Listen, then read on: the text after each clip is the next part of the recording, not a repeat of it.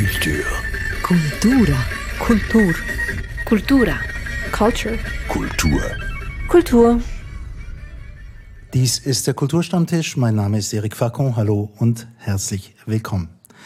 Zu Gast sind wir heute im Sphere Buch und Bar in Zürich. In dieser Ausgabe des Kulturstammtisches geht es um einen Comicband namens Pippin der Nichtsnutz. Ein Werk des Zeichners Regel Fahner und des Schriftstellers Tim Krohn, den man unter anderem von den Quatember-Kindern und Vrenelis Gärtli kennt. Beide sind nun hier bei mir zu Gast.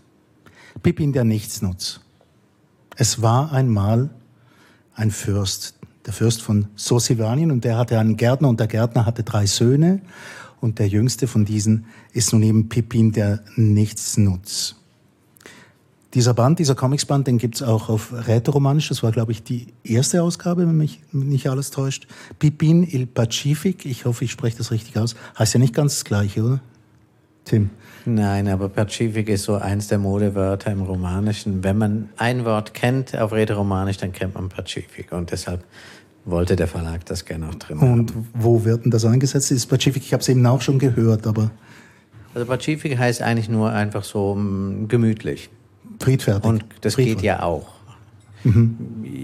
Ja, ursprünglich friedfertig, aber Ja. heute braucht man es wirklich so im Stil von easy.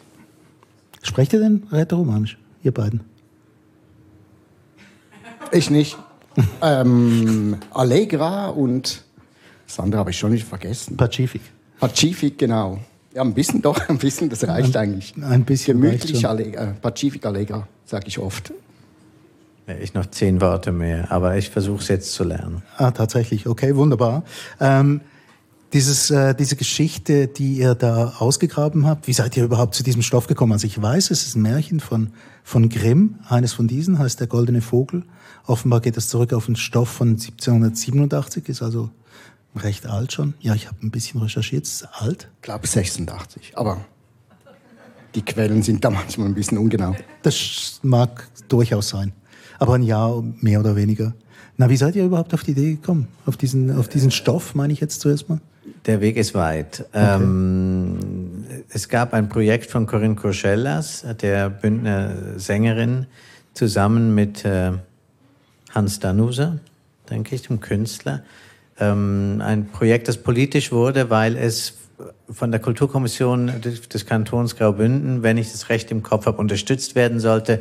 Und äh, die Politiker haben das dann verboten, weil er eben nicht konform war. Und ähm, Konform und, Hust. und äh, politisch nicht Okay. konform war. Und, äh, und Corinne kam dann irgendwann mal zu mir mit dieser Geschichte und hat gesagt, möchtest du nicht mit uns zusammen da ein Bühnenstück machen? Und das hat sich dann zerschlagen. Aber die Geschichte war da in meinem Kopf und ähm, ganz unabhängig davon habe ich irgendwann den äh, romanischen Verlag Casa Editura Romancia gefragt, ob es nicht ein Buch gibt, das alle romanischen Idiome vereint, damit ich die mal sehen kann nebeneinander und mir vorstellen kann, was die Unterschiede sind und die Eigenheiten sind. Und da haben sie gesagt, das gibt es nicht, das wird es auch nie geben, weil jeder romanische Autor, jede romanische Autorin das Gefühl hat, ihr Dialekt ist der einzig wahre und man schreibt nur in dem. Und äh, es gibt ja auch noch äh, Romanisch Grischun, das sowieso alle ablehnen. Mhm, Also die, Also die die Hochsprache. Hochsprache in Anführungs- und Schlusszeichen. Genau. Dann habe ich gesagt, dann schreibe ich halt das Buch und ihr müsst es übersetzen. Und so ist die Idee geboren. Und die Geschichte bot sich an, weil es eine Reise eines Helden durch, durch wäre Gegenden ist, ähm, immer neue Reisen eigentlich. Und, ähm, und, und das war ein, ein, ein, ein eleganter Weg, ganz Graubünden zu bereisen in dieser Geschichte und die, die verschiedenen Dialekte so en passant kennenzulernen, ohne dass man es thematisieren muss. Mhm, Also es geht um die goldenen Äpfel, die auf dem, auf dem Baum wachsen und ein goldener Vogel ist auch involviert. Und die drei Söhne des Gärtners, die müssen versuchen, diesen, diesen Vogel zu finden, weil die Feder noch wertvoller ist als die, äh, die Äpfel, die vom Baum verschwinden. Jetzt für dich, Regelfahner. Was ist denn da die Faszination, so etwas in Zeichnungen umzusetzen? Ich mochte die, den Rhythmus der Geschichte, dass es dieses Hinreisen zum Ort war und dann die, die ganze Reise wieder zurück. Ich dachte, das wird sich ganz gut eignen als Comic. Oder vielleicht, weil die Geschichte so eine einfache Struktur hat wie ein Song. Für mich war das wie ein, ein Song, wo man zum Refrain reist und dann Strophe, Refrain, Strophe, Refrain und das Ganze wieder rückwärts. Und die Strophen wären die Besuche in den verschiedenen Regionen. Ja, Mhm, gut. und die Refrains vielleicht die Lösungen oder die eben nicht Lösung der Aufgaben. Aber ich hatte, für mich war das so eine Struktur, die ich selber aus einem Märchen kannte, das ich als Kind gelesen hatte. Ich glaube, es war irgendeine Geschichte von Ottfried Preußler, das mir, das gefiel mir einfach von der Struktur. Da hatte ich Lust, das zu zeichnen. Aber das Buch schreiben und einen Comic draus machen, das sind ja zwei verschiedene Sachen, Tim. Ja, also ich meine, das ist ja nur eine Erzählung. Die hat zehn Seiten, 15 Seiten, irgendwie so. Ähm, und ich habe auch zum Comic dann nicht viel beigetragen, weil ich habe dem Kriegel gesagt, er soll einfach mit dieser Geschichte so umgehen, dass er sie in dem Rhythmus erzählen kann, wie, wie, wie er sie fühlt.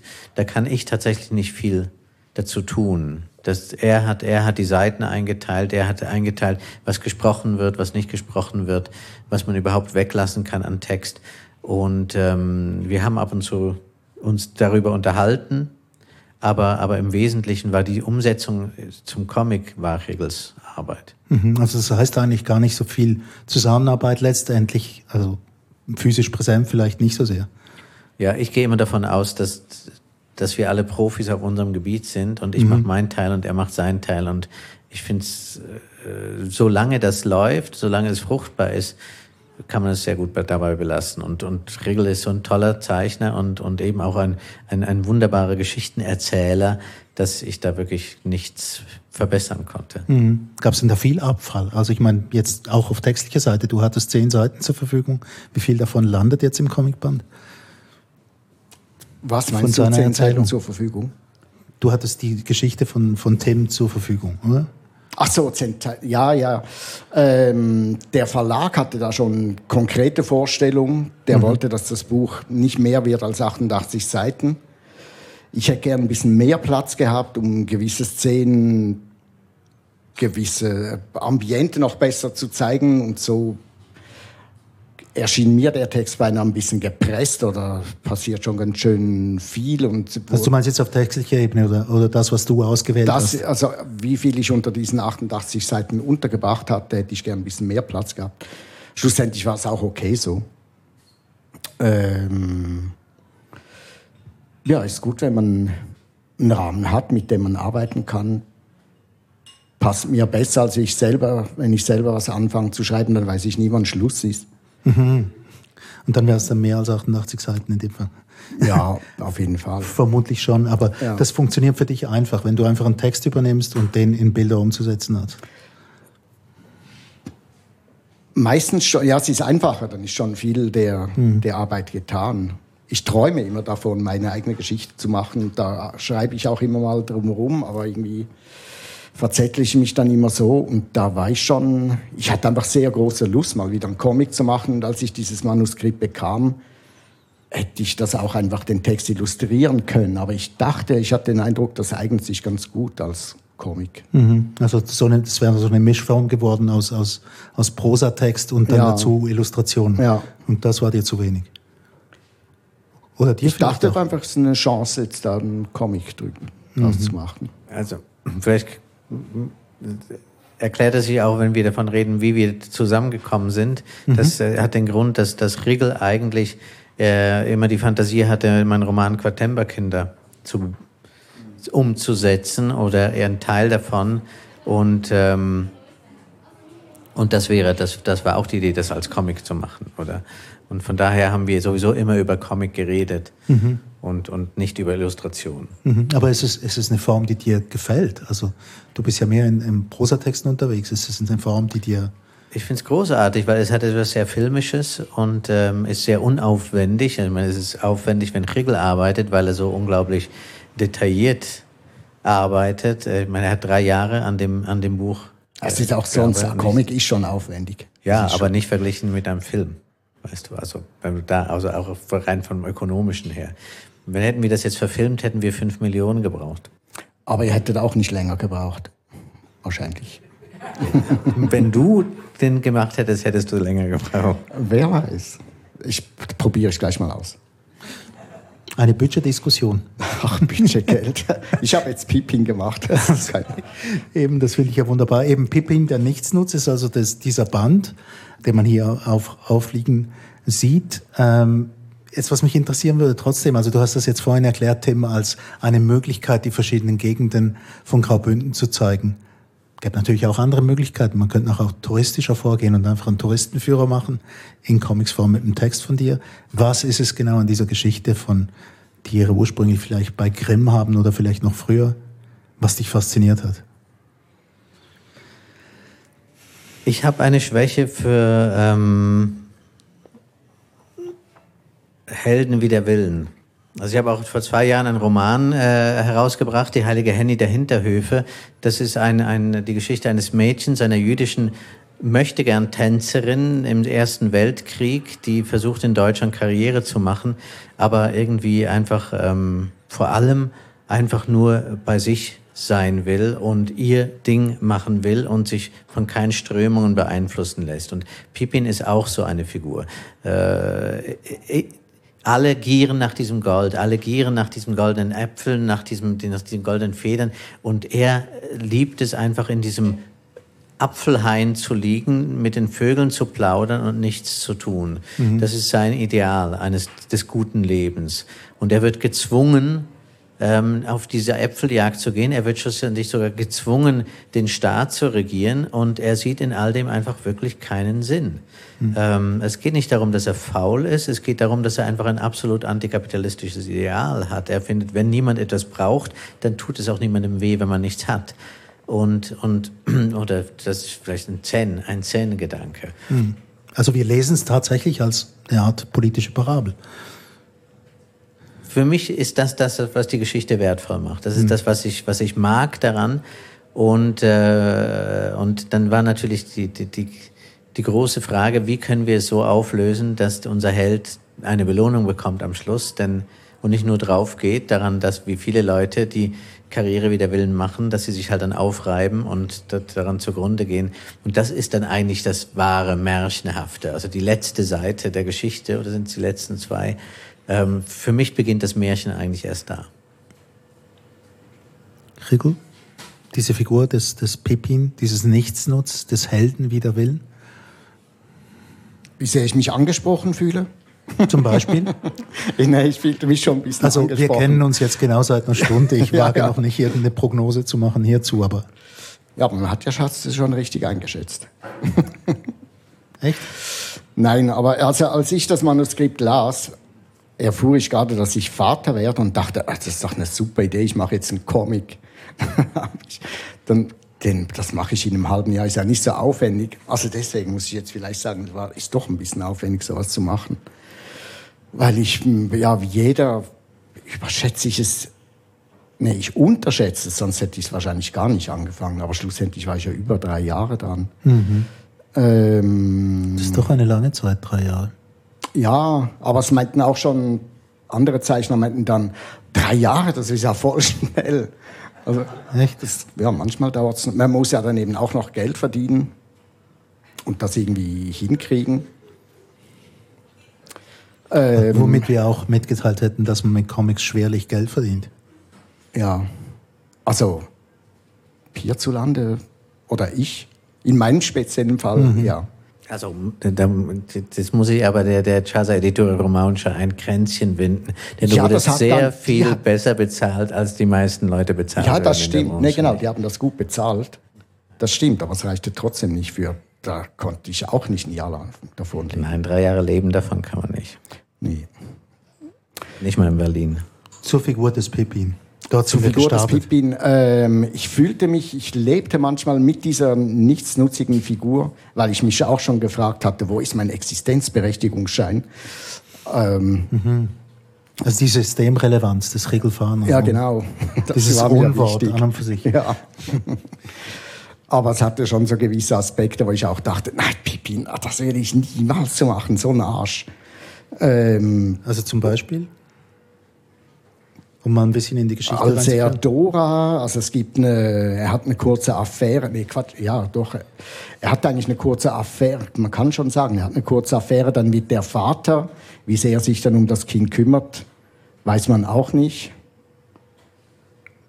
Ähm, das kann jetzt gerade kurz viel zu persönlich werden für einen Podcast. Wie wird das gesendet? Ich wollte nur gerade sagen, ähm, ne, ich kümmere mich schon um meine Kinder. Aber manchmal komme ich mir auch ein bisschen vor wie Pippin, der sich am liebsten unter einen Apfelbaum liest. Das, genau, das fand ich interessant an Pippin. Also ich dachte jetzt im Vorhinein, bevor das auf Deutsch erschien, ich habe das selber ganz lange dann nicht gelesen, den Banden. Ich es auf Rätoromanisch konnte ich es auch nicht lesen. Auf Deutsch ähm, habe ich es dann so in einem Zug durchgelesen, was nicht so lange dauerte. Und auf der letzten Seite ist halt dann so eine Befreiung. Ich fand den Schluss sehr positiv und ich hatte ein bisschen Angst davor, dass man dazu aufgefordert wird, nichts zu tun. Aber für mich ist Pippin transportiert da was ganz anderes. Mhm. Also eben das Nichtstun wird, wird nicht unbedingt nur zur höchsten Form, aber es ist doch eine gute Form, weil man wird ja auch belohnt, letztendlich wird der Pippin ja belohnt.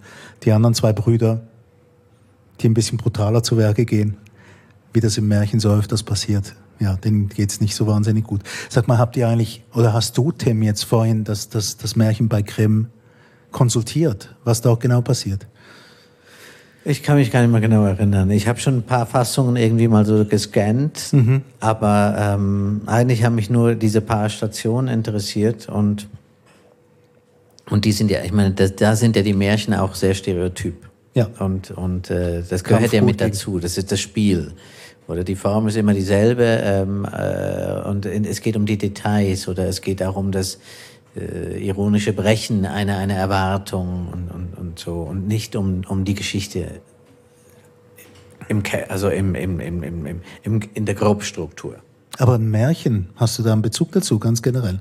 Ich glaube schon, also du, du, du arbeitest ja immer mal wieder so in Grenzgebieten mit Sagenwelt und so weiter und so fort. Äh, ja, eigentlich wieder Willen, weil nein, eigentlich interessiert es mich nicht sehr. Mhm. Aber es ist, Warum es, ist, es ist dankbares Material. Es okay. ist wie wenn du vor deiner Hütte irgendwie eine Lehmgrube hast, dann wirst du jetzt nicht irgendwie in die Berge hochgehen und irgendwie kostbar Material suchen, um deine Skulpturen zu machen. Dann nimmst du den Lehm und knetest halt. Und, und so ist es auch mit den Märchen. Ich bin mit Märchen aufgewachsen, ich kenne da vieles oder habe hab ein, ein, ein großes Halbwissen. Und, und, und dann ist es einfach damit zu spielen. Das ist halt das, was dann kommt. Und ich sehe keinen Grund, jetzt krampfhaft auf Suche zu gehen. Denn wie gesagt, das ist nur das Material, mit dem nachher etwas geformt wird. Es ist nicht die Form selber. Mhm. Beziehung zu Märchen, Regel?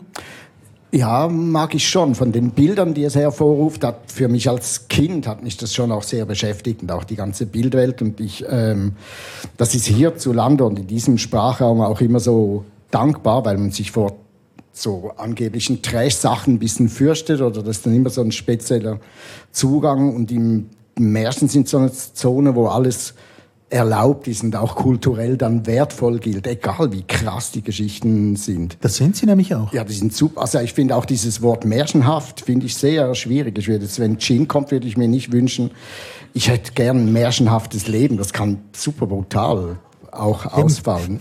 Ich möchte eine märchenhafte Hochzeit. Wäre ich mal vorsichtig. Welches Märchen? Können auch Hexen genau. auf jeden Fall im Spiel sein dann. Ja. Eben, also dass, dass die Märchen manchmal also Figuren enthalten, bei denen man denkt, das ist jetzt wirklich zum Fürchten und gar ja, nichts. Ja. Das war auch eine lustige, eine lustige Auflage des Verlags. Die meinten, ich dürfe dann nicht zu gruselig werden. Es dürfen keine gemeinen Figuren vorkommen im Märchen. Aber die sind ja auch gemein zueinander, die Figuren. Ja, das gehört dazu. Das darf man halt auch. Also sind ja meine Kinder, die lesen auch, es gibt ja so viel an irgendwelchen Trickfilmen, Comic-Sachen auf dem Rechner, die halt gucken, aber trotzdem kommen die auch auf diese Märchen zurück. Ja, aber vielleicht ist das eben genau das, dass man die Märchen immer den Kindern zuordnet. Dabei sind die Inhalte vielleicht durchaus viel Erwachsener. Ja, ja. Von Erwachsenen für Kinder, von bösen Erwachsenen für Kinder. Aber ich muss auch sagen, der Verlag hat dazugelernt, also der romanische Verlag, ähm, die haben auch erst gesagt, das ist die, Geschichte, die geht nicht, denn so funktionieren Märchen nicht. Der Held muss am Schluss irgendwie ähm, gewandelt sein und, und, und siegen und, und so. Und ich habe gesagt, er siegt ja, aber auf eine ganz andere Art. Und, und, und, und die haben dann selber gesagt, jetzt als das Buch rauskam, ähm, dass sie da wirklich zu kurz gedacht haben am Anfang und dass sie dazugelernt haben. Und das fand ich auch sehr sympathisch. Ja, na, es war alles, die, die waren super nett immer. Es war alles sympathisch. Also ein Kränzchen gewohnt doch, doch, rätoromanischen Verlag. schlussendlich es ging alles gut. Ja, aber trotzdem eben das Märchen. Also ich habe am Anfang gedacht, ja ta tatsächlich, sie entführen uns in die Märchenwelt. Also auch dein Zeichenstil, der scheint äh, irgendwie so einen Bezug zu haben zu Märchenillustrationen, wie ich sie kannte aus meinen Büchern, als ich ein Kind war. Ja, also es war, ähm, als ich diesen Auftrag hatte, genau, dann hattet ihr mit Corinne Courgelas so eine Aufführung schon von Pippin in Chur mit Musik und du hast den Text gelesen, Corinne hat äh, das musikalisch untermalt. Und dann war ich dort auch direkt schon eingeladen und ging durchs, war dann noch im ähm, Natur, ne Quatsch, im Historischen Museum in Chur, haben mir ein paar Sachen angeguckt und bin auf die Bücher von Ernst Kreidolf gestoßen, diese alten Kinderbuchillustrationen mit Blumen, Märchen und hat, da hatte ich wieder so dieses Gefühl von, ich kannte das aus meiner Kindheit und ich dachte, dieses Gefühl möchte ich auch ein bisschen in Pippin drin haben. Also ging mir schon auch um die Art dieser Illustration von vor 100 Jahren. Und dann die Bergwelt?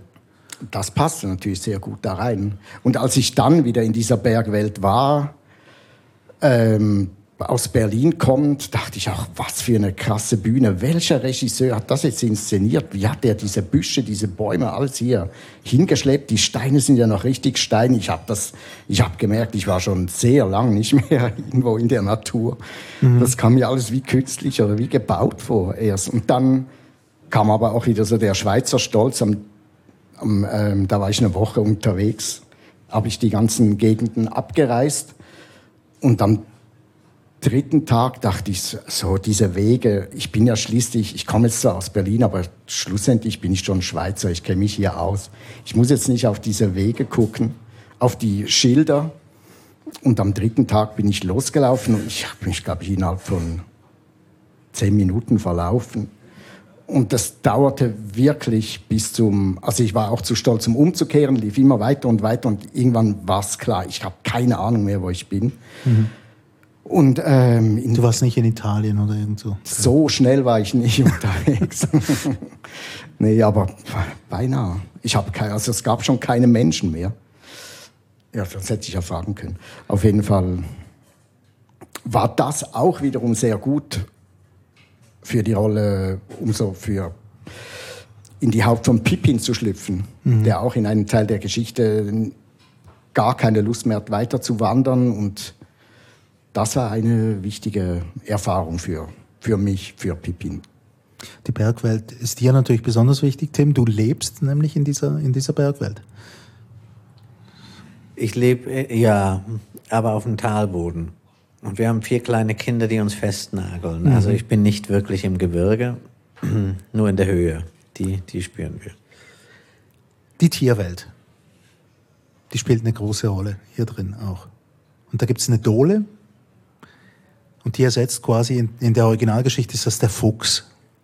Der Fuchs, der alles weiß Ja. und der wird ersetzt durch eine Dole. Wieso denn? Ein bisschen Zoologie muss sein. Tim? Das hat eben mit dieser, mit dieser Herkunft, diese Gedanken, ganzen Gedanken mit Corinne Courcellas und dem Hans Danusa zu tun und diesem Projekt, das Uccellins Vögelchen heißen sollte. Und, und ähm, die Vögel spielten dann halt auch eine wichtige Rolle.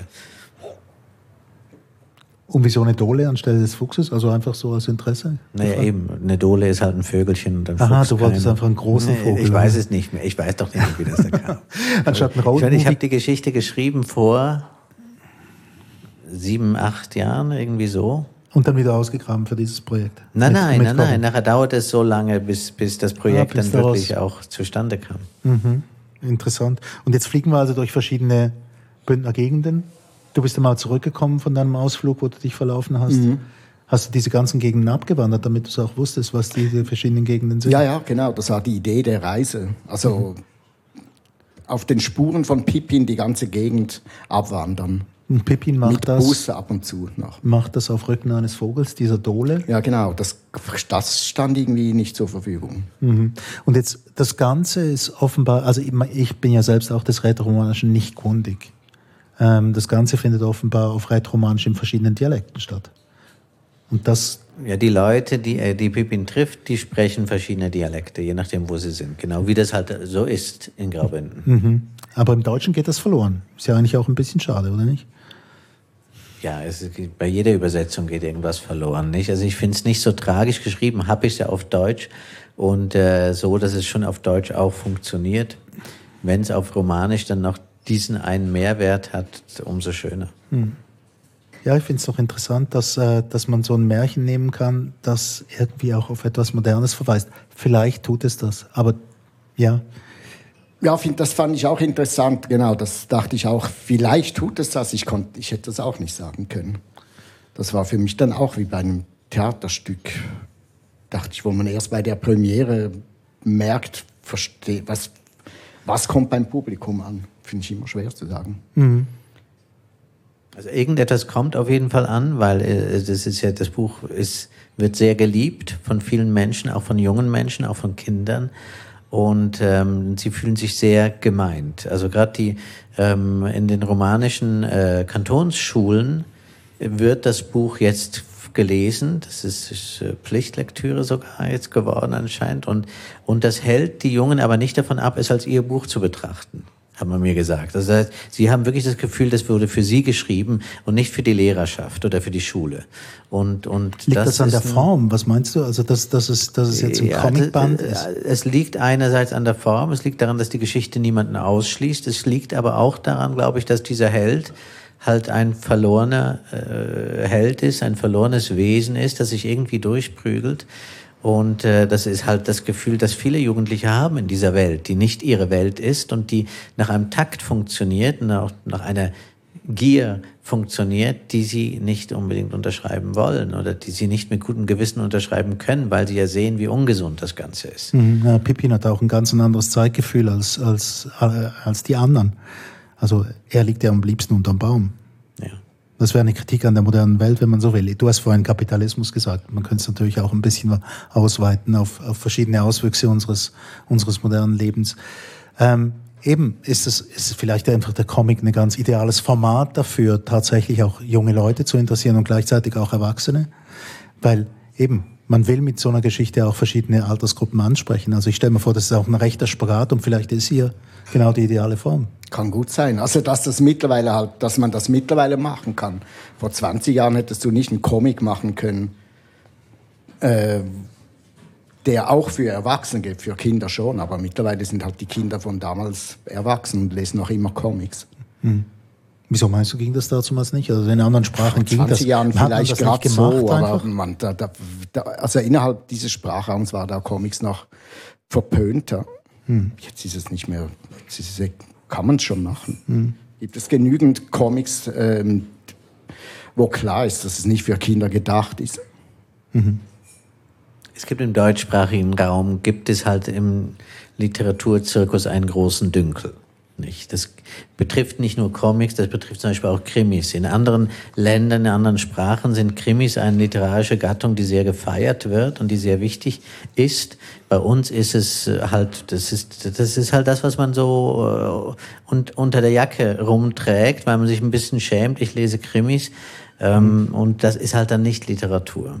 Und Also- bei Comics ist es, glaube ich, äh, schon sehr ähnlich. Ne? Also so in der Buchhandlung quasi irgendwie, geben Sie mir mal Descartes und geben Sie mir Hegel und Kierkegaard und vielleicht noch diesen Krimi da.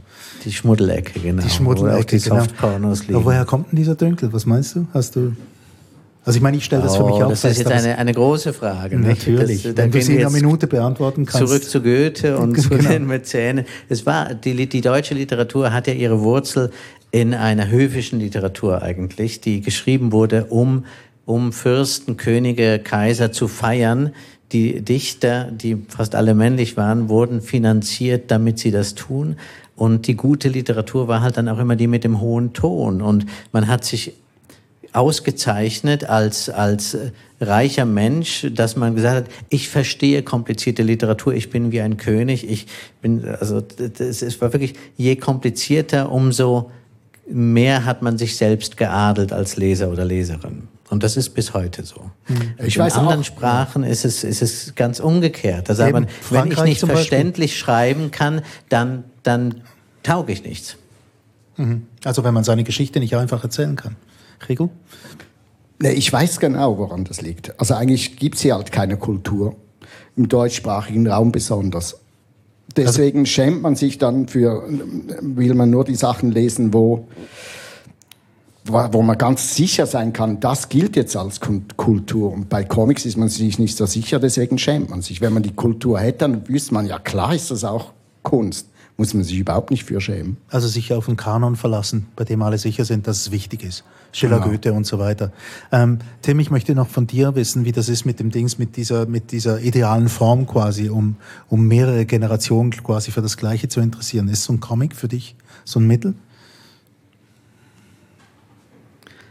Ah, ja, ja, ja. ja, die großen Sachen. Fragen des Lebens. Die großen ich Fragen. Ich glaube, Comic, äh, Comic oder nicht, äh, ist für mich nicht die Frage. Es ist okay. die Frage, wie, wie sieht dieser Comic aus? Mhm. Was, was transportieren die Bilder? Für mich teilt sich Literatur in eine Literatur, die, die den Menschen als Objekt sieht und verwendet. Das kann in Comics genauso sein wie in, in, in äh, Schwarz-Weiß-Prosa äh, oder die den Menschen feiert und, und, ähm, und die Menschlichkeit sucht und die, die Nuancen und die Weichheit und die Differenziertheit in den Menschen sucht. Und das kann man gerade bei einem Comic, der vordergründig so plakativ daherkommt, kann man das wunderbar. In Hegels Bildern sind so viele Nuancen in den Gesichtern der Menschen, in, der, in den Körperhaltungen der Menschen, im, im Tempo, in dem sie sich in der Landschaft bewegen, äh, dass das erzählt mir so viel über eine, eine, eine, eine, eine, einen, einen menschlichen Blick. Und, und das, finde ich, ist etwas, das auch ganz viele Menschen aus allen Generationen anspricht. Und aber eben, ich, für, für mich ist es, äh, die Schere ist nicht die zwischen äh, alt und jung, mhm. sondern wirklich zwischen ganz unterschiedlichen Kulturen. Was will ich? Wo will ich sein? Äh, wie will ich mit anderen Menschen umgehen? Sind die anderen Menschen mein Feind? Ist die Welt feindlich und ich box mich durch? Oder, oder, oder sind wir eine Gesellschaft, in der wir einander brauchen und einander mögen und neugierig sind auf die, auf die Unterschiede zwischen, zwischen uns Individuen? Was habt ihr denn bei der Arbeit voneinander gelernt? Irgendetwas muss da bei der raus, rausgekommen sein. Du gibst einfach einen Text ab, der kommt als Bilder zurück und umgekehrt? Ich fand das sehr ähm, weise von Tim, dass das, das Manuskript so schlicht war. Also, dass du da sehr viel offen gelassen hast, dass ich gut fühlen konnte. Das hätte ich, glaube ich, nicht ausgehalten. So was abzugeben, wo man wem anders so viel überlässt. Also und das habe ich aber eigentlich gelernt überhaupt bei Aufträgen, dass das immer die besten Auftraggeber sind, die einen einfach machen lassen. Das sind meistens die Erfahrensten, die das abgeben und sagen, das mach du mal, das bis dahin. Das von mir und jetzt lehne ich mal, mich zurück und guck mal, was du daraus machst. Eine Bildgeschichte als Verkörperung des Prinzips äh, Show, Don't Tell. Ähm, was hast du rausgezogen bei dieser Arbeit? Ähm also mich, mich hat frappiert, wie, wie es Regel schafft, mit hässlichen Bildern Schönheit zu, zu, zu kreieren. Also ähm, er, er malt nicht schöne Szenen und er malt nicht schöne Menschen. Äh, er, äh, das, das ist ihm suspekt. Er hat immer Angst, dass es zu nett und zu schön und zu lieb wird. Und gleichzeitig ähm, äh, gibt er damit Raum für eine Schönheit der Figuren, die eben, die, die, die woanders ist, die nicht an der Oberfläche ist, die aber sehr, sehr stark greifbar ist. Nicht nur, nicht nur in Pippin selber, aber in ihm natürlich am stärksten, weil, weil, weil er das wirklich, das, das, das, das Herz äh, auf der Zunge das kann man so nicht sagen, auf dem Gesicht trägt. Also, ja, genau. aber, aber das machen die anderen Figuren eigentlich auch. Also ähm, man sieht viele Fratzen, aber es sind beseelte Fratzen. Und, und, und, und dieser, dieser scheinbare Widerspruch, der, der ist sehr berührend. Mhm. Das kann ich mir gut vorstellen, gerade die drei Brüder. Habt ihr eigentlich mal nachgeguckt? Pippin, ich habe mich immer die ganze Zeit gefragt, das kommt mir irgendwie bekannt vor. Andere Pippins aus der Geschichte. Zum Schluss noch. Das war's. Dass es noch andere Pippins gibt. Es gibt ein paar historische, also Opa zumindest. gibt es, oder? Ich habe das auch mal gegoogelt dann, aber Also es gibt natürlich den Pippin den Kleinen, den, den, den ehemaligen, was war der? König, Frankenkönig Kaiser. war das, glaube ich. Ähm, und, und das Pippin, der Name, ist ein Spiel mit dem Romanischen, denn es gibt viele, ähm, Janine zum Beispiel, oder so, das ist Häns, also das Hänschen oder Jonin, ähm, äh, also als Verkleinerungsform, das ihn und Pippin als Namen gibt es nicht auf Romanisch. Und auch da hat natürlich der Verlag erst gesagt, das geht doch nicht. Das ist doch kein romanischer Name. Und, und genau darum ging es mir ja. Es ist kein romanischer Name, aber er könnte romanisch sein. Genauso wie es nicht Graubünden heißt, sondern Großbündien und, und, und. So Silvanien, Südsilvanien, Genau. Surmiranien, Buterien. Jauerien, das ist da, wo ich wohne. Das ist die Walmstein.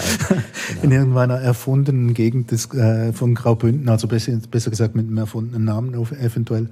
Ja, die Jauers. Man nennt die, die Leute in der Walmstein nennt man die Jauers, weil sie nicht eu sagen, wenn sie ich meinen, sondern jau sagen und alle anderen machen sich darüber lustig. Darum sind das die Jauers und Jauerien liegt danach.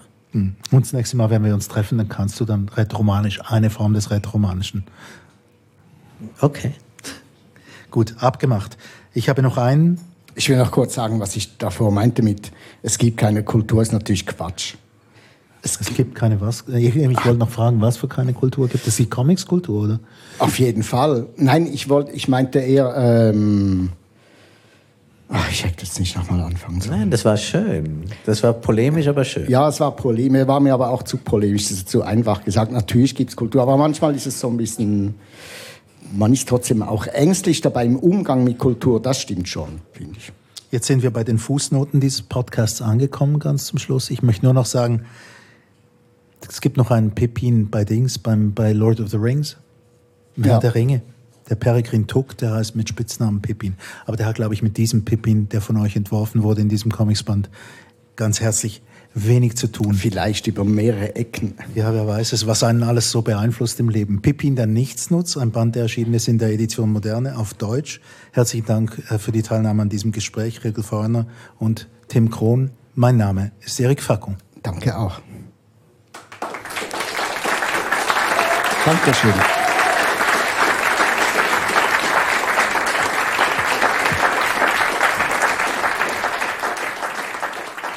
Und etwas haben wir noch vergessen. Du machst auch einen Podcast, Tim, und der heißt Kron liest Kron.